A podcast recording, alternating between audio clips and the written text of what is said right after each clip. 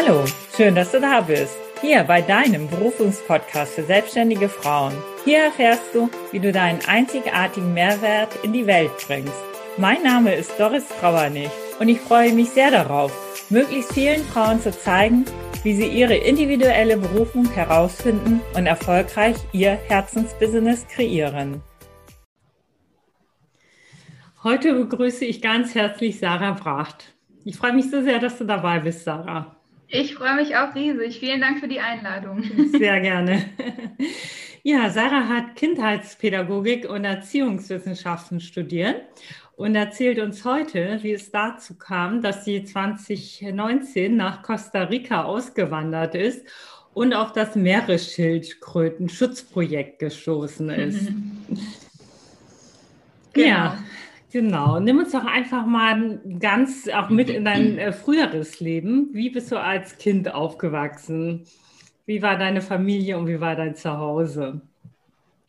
Ähm, mein Elternhaus ist tatsächlich immer noch das gleiche wie damals, als ich äh, ja, Kind war. Das hat sich nicht geändert. Und ich bin auf dem Dorf aufgewachsen, so ungefähr 20, 30 Minuten von Düsseldorf entfernt. Ähm, das heißt, ich habe in meiner Kindheit schon viel, also damals haben wir immer auf der Straße gespielt und ansonsten eben auf den Feldern oder im Wald. Und Freunde von uns haben auch so einen, ja, so einen Biobauernhof mit Pferden und allem möglichen. Da waren wir ganz oft, als ich dann später Schulkind war, in den Ferien tatsächlich. Und ja, bei denen habe ich dann auch später mitgeholfen, bei der Kinderbetreuung und hatte eigentlich immer mit Natur und Tieren zu tun. Und das ähm, war auch das, wo ich mich ja am wohlsten und am glücklichsten gefühlt habe. Hm. Hast du noch Geschwister? Nee. Einzelkind. okay. Ja, und wie war es, als du in die Schule gekommen bist? War das ein großer, eine sehr große Umstellung für dich? Mm, ich glaube nicht. Also ich kann mich ehrlich gesagt, also ich kann mich an die Einstellung, Schulung und alles erinnern. Ich war ähm, davor auch im Kindergarten und äh, meine Mama war, oder beide meiner Eltern berufstätig. Ähm, das heißt, ich war eigentlich von klein auf gewöhnt, ein paar Stunden am Tag auch bei einer ähm, Tagesmutter zu verbringen. Und das war für mich kein, äh, keine große Umstellung in dem Sinne. Außerdem, weil ich eben keine Geschwister hatte, habe ich es immer ja, genossen, mit den anderen Kindern äh, dann zu spielen und zusammen zu sein. Genau, die größere Umstellung war, glaube ich, dann von Grundschule auf Gymnasium. Das war äh, ja irgendwie eine ganz andere Nummer nochmal. Mhm. Aber ich glaube, da, da liegt es auch äh, dann natürlich dran, was man für eine Lehrerin hat. Also ich hatte dann nachträglich das Gefühl, dass meine Grundschullehrerin irgendwie uns oder mich nicht genug darauf vorbereitet hat, äh, was dann eben einen im Gymnasium erwartet. Genau. Mhm. Gab es denn da irgendwie auch ein besonderes Erlebnis in der Schule für dich, wo du sagst, dass das war wirklich ungewöhnlich oder wo du dich nochmal besonders daran erinnerst? Im Gymnasium. Mhm.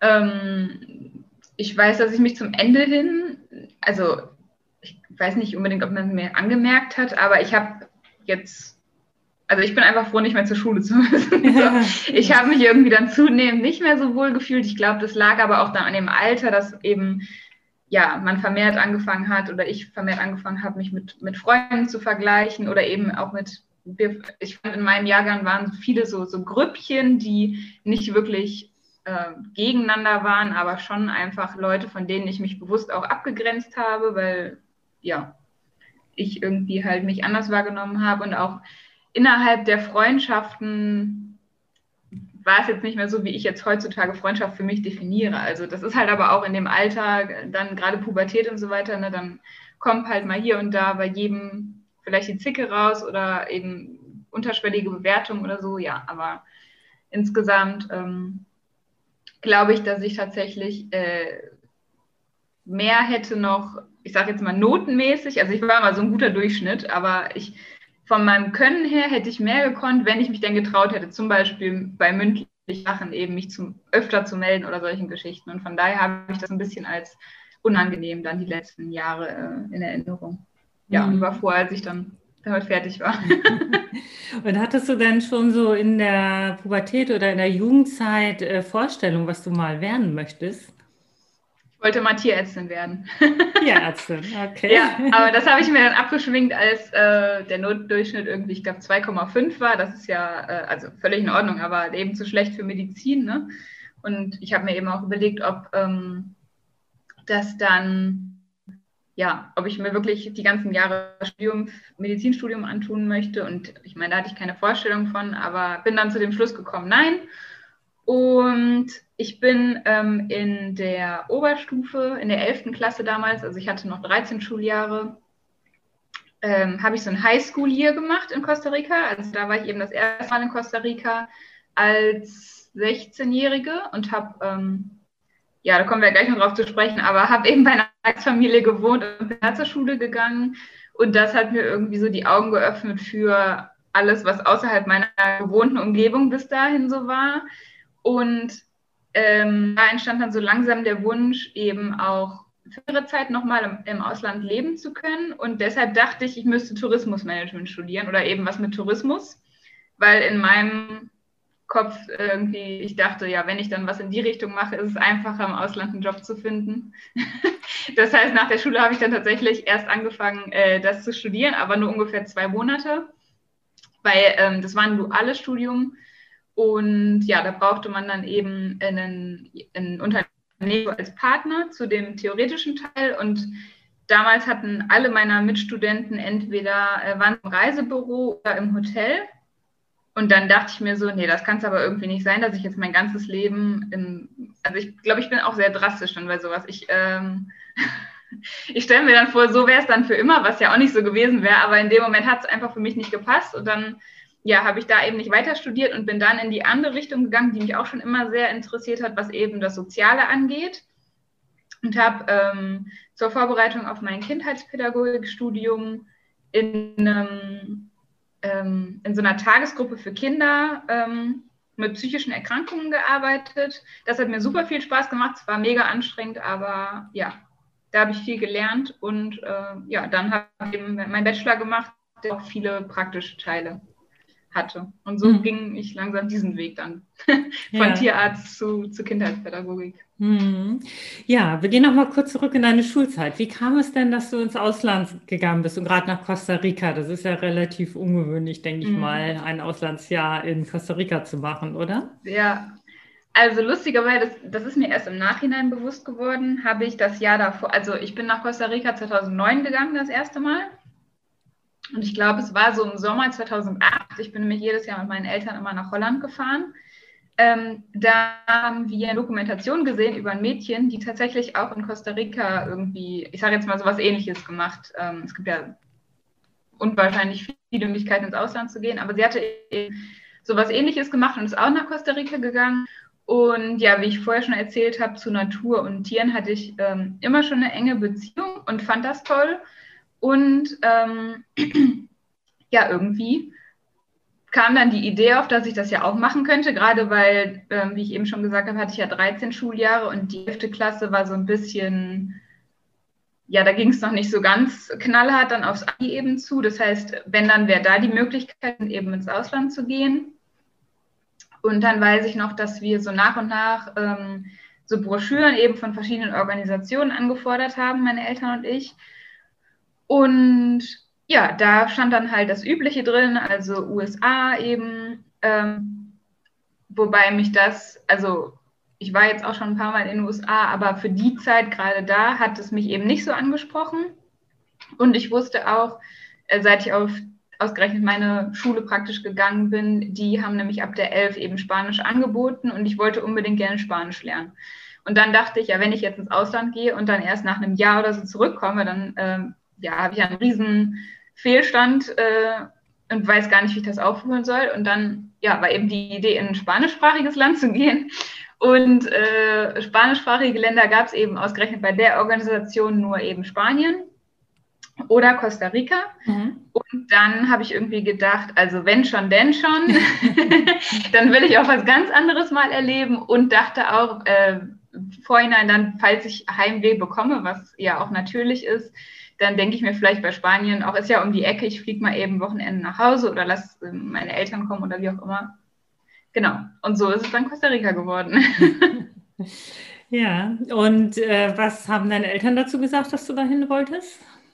Meine Mama fand das großartig ähm, und mein Papa im Prinzip auch, aber ähm, ja, ich meine, man muss sich vorstellen, ich als, da war ich eigentlich noch 15 und bin dann erst in Costa Rica 16 geworden.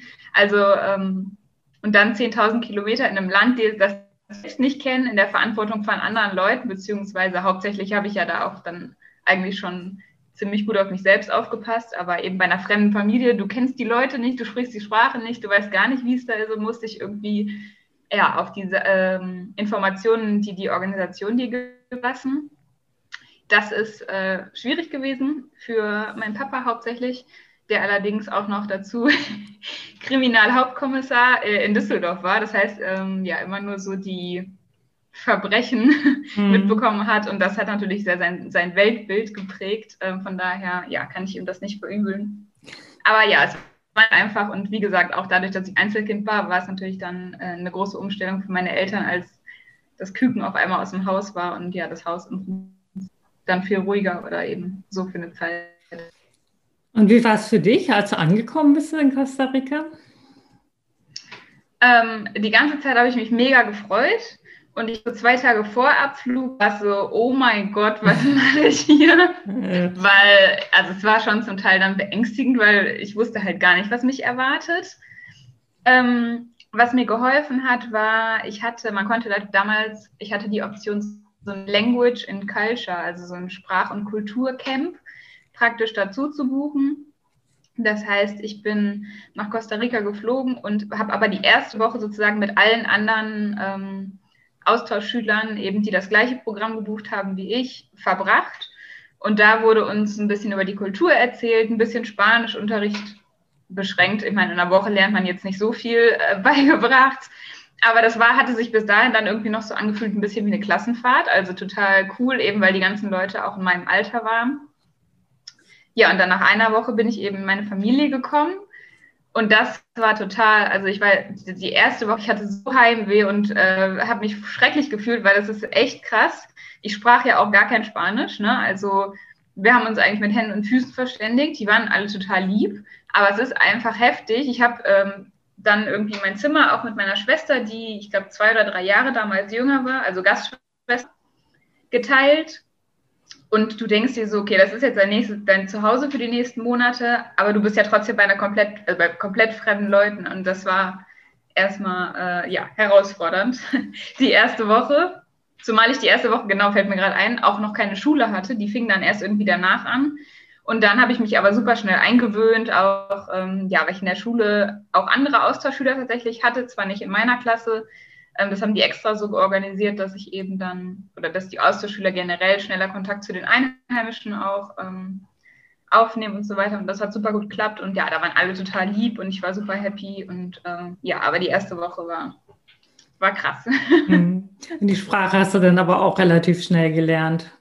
Ja, die Sprache, das war echt crazy. Also so wie, ähm, wie man es manchmal hört. Also ich habe am Anfang gar nichts gesprochen und verstanden und bin tatsächlich, also die Schule ging da immer von 7 Uhr morgens bis, ich glaube, 4 Uhr nachmittags. Und äh, ich bin in den ersten Tagen oder Wochen öfters mal eingeschlafen im Unterricht, weil das halt so eine Überlastung für mein Gehirn war, dass ich gar nichts verstanden habe. Das war einfach super anstrengend. Und dann irgendwie so, so über Nacht habe ich auf einmal angefangen, mehr und mehr Sachen zu verstehen. Ja, und dann ein bisschen später auch konnte ich so die die Grundsachen ausdrücken, äh, meine Bedürfnisse eben irgendwie. Ich meine, auf Englisch haben die mich auch verstanden, aber Sinn der ganzen Sache war ja tatsächlich auch, dass ich Spanisch lerne. Deshalb, selbst bei den Leuten zum Beispiel in der Schule, da gab es ein paar, die ein bisschen Englisch sprachen. Da habe ich immer gesagt, sie sollen es mir bitte erstmal auf Spanisch erklären. Und wenn ich es beim dritten Mal nicht verstanden habe, dann irgendwie Englisch oder so. Und ja, das hat super gut geklappt. Und ich glaube, ich habe letztendlich dann nur so einen Monat oder sowas gebraucht, um ja, halt die, äh, ich habe immer in, in der im Präsens gesprochen, ähm, aber ich meine, man hat es nicht verstanden und hm. so ging es halt dann weiter. Ja, cool. Und ähm, was hat dich da am meisten geprägt in dieser Zeit in Costa Rica? Die offen und herzliche Kultur. Also das war echt, ähm, ja, wahnsinnig beeindruckend, irgendwie egal, wie man auf der Straße getroffen hat. Und ich meine, ich kannte ja niemanden, alle haben dich gegrüßt. Ähm, und auch ansonsten alle, mit denen ich zu tun hatte, waren total offen und herzlich. Und ich fand das so beeindruckend, dass halt Leute, also Costa Rica muss man dazu sagen, ist ja schon noch so mit das reichste Land Mittelamerikas und all das, aber jetzt natürlich im Vergleich zu, zu Deutschland ist halt in vielen Regionen trotzdem der Lebensstandard oder so ein ganz anderer. Ne? Und ich fand es aber so beeindruckend, also die hätten irgendwie ihre, ihr letztes Hemd da für mich gegeben und ähm, irgendwie, ja, hatte ich das Gefühl, dass da mehr Wert eben auf diese Menschlichkeit gelegt wird und nicht so viel eben auf andere Dinge wie Materialismus und diese ganzen Geschichten. Und das hat mich zum einen sehr geprägt und ähm, ja, fasziniert und zum anderen natürlich die unglaublich schöne Natur und äh, Tierwelt und ähm, ja, eigentlich der Hauptgrund, weshalb ich auch in das Land gegangen bin damals. Genau. Und wie war es, als du wieder zurückgegangen bist, als die Zeit des Abschieds kam? Furchtbar. Ja. es war furchtbar, weil ich bin im Juli, glaube ich, hingeflogen und so Ende Januar zurück. Und es war halt hier äh, furchtbarster Winter. Äh, und also alleine der Unterschied war schon krass, wenn du so aus der prallen Sonne kommst. Und ähm, ich wollte auch gar nicht weg, tatsächlich. Ich wäre gern länger geblieben. Ja, und deshalb war die Umstellung, also ich hatte tatsächlich gar nicht äh, einen Kulturschock von Deutschland nach Costa Rica, sondern eher zurück. Mhm. Das war irgendwie, also ich hatte mich halt dann super dran gewöhnt, das war mein neues Leben, mein neuer Alltag. Und dann war es eine Riesenumstellung für mich, wieder hier sozusagen ähm, ja, in die alten Strukturen, die alten, also ich hatte ja trotzdem Kontakt mit meinen Freunden, aber es war, also ich fand, ich habe mich wahnsinnig entwickelt in dieser Zeit, aber hier, du kommst zurück und das ist alles so wie vorher und deshalb war es schwierig, mich dann da wieder reinzupassen. Tatsächlich überlege ich gerade, ob das vielleicht dann auch was damit zu tun hatte, dass ich eben dann die letzten Jahre in der Schule so ein bisschen, ähm, ja, nicht schwierig, aber eben unangenehm irgendwie erlebt habe. Mhm. Und ähm, ja, was würdest du äh, anders machen, wenn du dir das jetzt heute nochmal neu aussuchen könntest, jetzt von deinem Werdegang her? Gar nichts.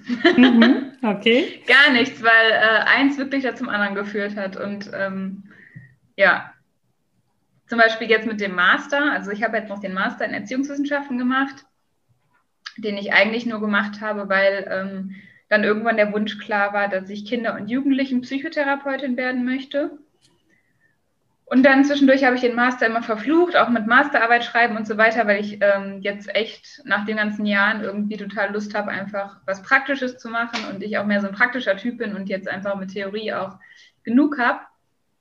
Aber letztendlich muss ich sagen, dass ich zum Beispiel durch den Master, durch meine Semesterferien, die ich dann damals hatte, erst überhaupt dann nochmal so lange, ich bin dann noch mal zwei Monate am Stück in Costa Rica gewesen und habe ja dann, ähm, wie du eben beim Intro schon gesagt hast, eben an diesem Meeresschildkröten-Schutzprojekt teilgenommen und meinen Mann da auch kennengelernt. Und das alles wäre einfach nicht so gewesen, hätte ich zum Beispiel nach dem Bachelor gesagt, ich fange jetzt an zu arbeiten, dann hätte ich ja gar nicht die Zeit gehabt, zwei Monate dahin zu reisen. Und ähm, ja, von daher glaube ich, dass alles so sich gefügt hat. Hm. Wie kam es denn dazu, dass du jetzt äh, dort auch lebst in Costa Rica? Also es ja, war ja auch ein langer Weg noch, oder? Ja, ja, insgesamt auf jeden Fall von 2009 oder 2010 an bis dann ähm, 2019. Ja, ähm, wie ich eben schon kurz gesagt habe, also ich bin dann, nachdem ich zurück bin damals, ähm, wieder nach Deutschland, hatte ich die ganze Zeit den Wunsch, immer noch mal nach Costa Rica zu reisen. Das habe ich dann auch ein paar Mal gemacht und ähm, dann eben unter anderem 2018 eben ungefähr für zwei Monate.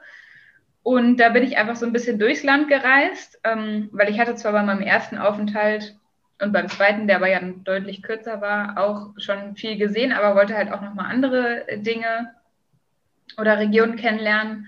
Wobei man dazu sagen muss, dass Costa Rica ja an sich flächenmäßig ein recht kleines Land ist, aber eben unheimlich viel Vielfalt hat und eben auch verschiedene Klimazonen. Und ja, das fand ich super spannend und habe dann eben gedacht, okay, ich nehme jetzt Semesterferien nochmal, um eben in das Land zu reisen und da alleine rumzureisen. Und dann bin ich über 50 Ecken von einer Freundin über Bekannte und so weiter ähm, an dieses Meeresschildkrötenschutzprojekt gekommen und habe dann gedacht, ach ja, ist ja super, du hast irgendwie noch fünf Wochen hier im Land und dann, dann machst du da einfach eine Woche mal mit und schaust, wie es dir gefällt. Wobei ich dazu sagen muss, dass ich tatsächlich auch schon dann ab nach dem Abitur mal darüber nachgedacht habe, irgendwie Freiwilligenarbeit zu machen, weil ich das spannend fand. Ja, und dann bin ich in dieses Projekt gekommen, was äh, ja dann komplett mein Leben auf den Kopf gestellt hat. Zum einen eben äh, ja in diesem Aspekt mit Natur und Tieren zusammenzuarbeiten, nochmal genau das einfach ist oder mir gezeigt hat nochmal, dass das genau das ist, was ich eben machen möchte ähm, und wo ich meine Zeit rein investieren will. Und zum anderen habe ich da eben, wie eben schon gesagt, meinen Mann kennengelernt, der ähm, praktisch der, wie sagt man, ja, der war einfach die Person, der eben die, die Tätigkeiten für die, die Arbeit eingeteilt hat, für die Freiwilligen und ähm, genau. Und ja, ab da war eigentlich klar, äh, also wir hatten dann erstmal eben eine Fernbeziehung natürlich, 10.000 Kilometer zwischen Costa Rica und Deutschland. Aber dass das äh, auf Dauer wir so nicht wollen und die Priorität eben ist, möglichst bald dann auch in einem Land, auf einem Kontinent zu leben. Ähm, und ich ja eh immer schon den Wunsch hatte, dann länger noch mal in Costa Rica zu leben, stand dann fest, dass ich eben nach Costa Rica gehe dauerhaft. Und ja, so bin ich da gelandet und habe dann 2019 so im September, Oktober meine ganze Wohnung aufgelöst und ähm, alles bis auf ungefähr zwei, drei Kisten verkauft und eben zwei Koffer habe ich mitgenommen. Ja, und so bin ich dann in Costa Rica gelandet. Was glaubst du denn, ähm, wo du in, dort äh, in fünf Jahren bist oder generell in deinem Leben? Was wird so passiert sein? Boah, also dieses Jahr äh, passiert ja unheimlich viel. Wir haben gerade erst geheiratet und so. Äh, von daher kann ich das schlecht sagen, aber was ich mir wünsche, natürlich in fünf Jahren auf jeden Fall auch Mutter zu sein ähm, und unseren Traum von der eigenen freiwilligen Organisation ähm, nicht nur verwirklicht zu haben, sondern eben damit auch schon ganz, ganz viele Leben ähm, verändert, weil ich glaube, dass jeder, der äh, länger schon mal in dem Land war oder eben auch solche ja, nahen Erfahrungen mit Natur und Tiere gemacht hat, wie ich ähm, oder wie wir damals mit den Schildkröten, dass das einfach nachhaltig das Leben beeinflusst. Und ähm, ja, unsere Vision ist ja so ein bisschen einfach das Bewusstsein für die Umwelt noch viel, viel weiter zu verbreiten und ähm, deshalb eben auch der Traum mit der Organisation, einfach Menschen ähnliche ähm, Situationen oder Erfahrungen zu ermöglichen, wie wir es damals machen durften und, und so eben das Bewusstsein zu erweitern. Mhm. Was sind deine drei wichtigsten Erfolgsstrategien? Also jetzt zum Thema Berufung auch. Hm, gute Frage. ähm, boah, also die erste auf jeden Fall äh, auf sein Herz hören, äh, ob das, man das jetzt Herz nennt oder Bauchgefühl oder Intuition oder wie auch immer, aber auf jeden Fall in sich reinhorchen und hören, was möchte ich machen. Weil ich glaube, ähm, ja, nur wenn man das macht, was einen wirklich erfüllt, ist man letztendlich, also ich meine, Erfolg ist ja auch Definitionssache. Für mich heißt eben Erfolg, dass ich ähm, erfüllt bin und glücklich bin bei dem, was ich tue, egal ähm, was es ist im Prinzip. Also das wäre Nummer eins. Dann auf jeden Fall an sich glauben. Und ich glaube so ein bisschen die Einstellung, nichts ist unmöglich. Weil ähm, ja, ich meine, hätte mir jemand 2009 oder 2010 gesagt, wie jetzt mein Leben aussieht, hätte ich es also bin ich mir nicht sicher, ob ich es geglaubt hätte, aber daher der eigenen Erfahrung nach eben, ja, nichts ist unmöglich und kein Traum ist zu groß. Mhm, sehr schön. Was habe ich dich noch nicht gefragt, was du uns unbedingt noch erzählen möchtest? Ähm, Costa Rica ist immer eine Reise wert. Alle, die das hören, sollten unbedingt nach Costa Rica. Wirklich traumhaft das Land. Ich meine, Doris, du warst ja selbst da, ne? auch wenn es schon lange her ist. Ja. Ähm, aber es ist wirklich, also ja, wie ich mir das Paradies vorstelle. Sehr schön. Magst du denn noch mal so in äh, drei bis vier Sätzen für uns zusammenfassen, was ähm, für dich jetzt die Quintessenz des Gespräches ist, was wir geführt haben miteinander? Auch noch mal bezogen auf äh, das Leben so zu leben, dass es wirklich zu dem führt, glücklich zu sein. Mm, ja, ich glaube, wenn ich es zusammenfassen sollte, wäre es sowas wie alles ergibt einen Sinn und baut aufeinander auf. Ich glaube, dass Veränderung in jeglichen Sinne ähm, Zeit braucht und viel Geduld, die ich manchmal irgendwie nicht habe oder mir manchmal wünschte, es ginge. Manchmal komme ich mir vor, als würde meine Entwicklung irgendwie stocken. Und dann im nächsten Moment also, schaue ich zurück und ich habe doch irgendwie einen Riesensprung gemacht oder eben Dinge, die ich gerne schneller vorantreiben würde. Und von daher alles zu seiner Zeit. Und ja, es ist einfach super wichtig. Ich glaube, diese ganzen Dinge, die jetzt für mich wahr geworden sind ähm, und die ja einfach auch tatsächlich meine in der Vergangenheit Träume sind, die ich jetzt leben darf, ähm, haben einen großen Teil damit zu tun, dass ich angefangen habe, mich mit mir selbst zu beschäftigen und wie ich vorhin gesagt habe, eben in mich reinzuhorchen und eben nicht mehr dieses, was zum Beispiel in der Pubertät dann oft ähm, natürlich ist, sich zu vergleichen, das eben irgendwann abzustellen oder zumindest bewusst zu wissen, okay, das ist vielleicht das, was andere von mir erwarten und das ist aber das, was ich für mich selbst möchte oder was ich mir vorstelle.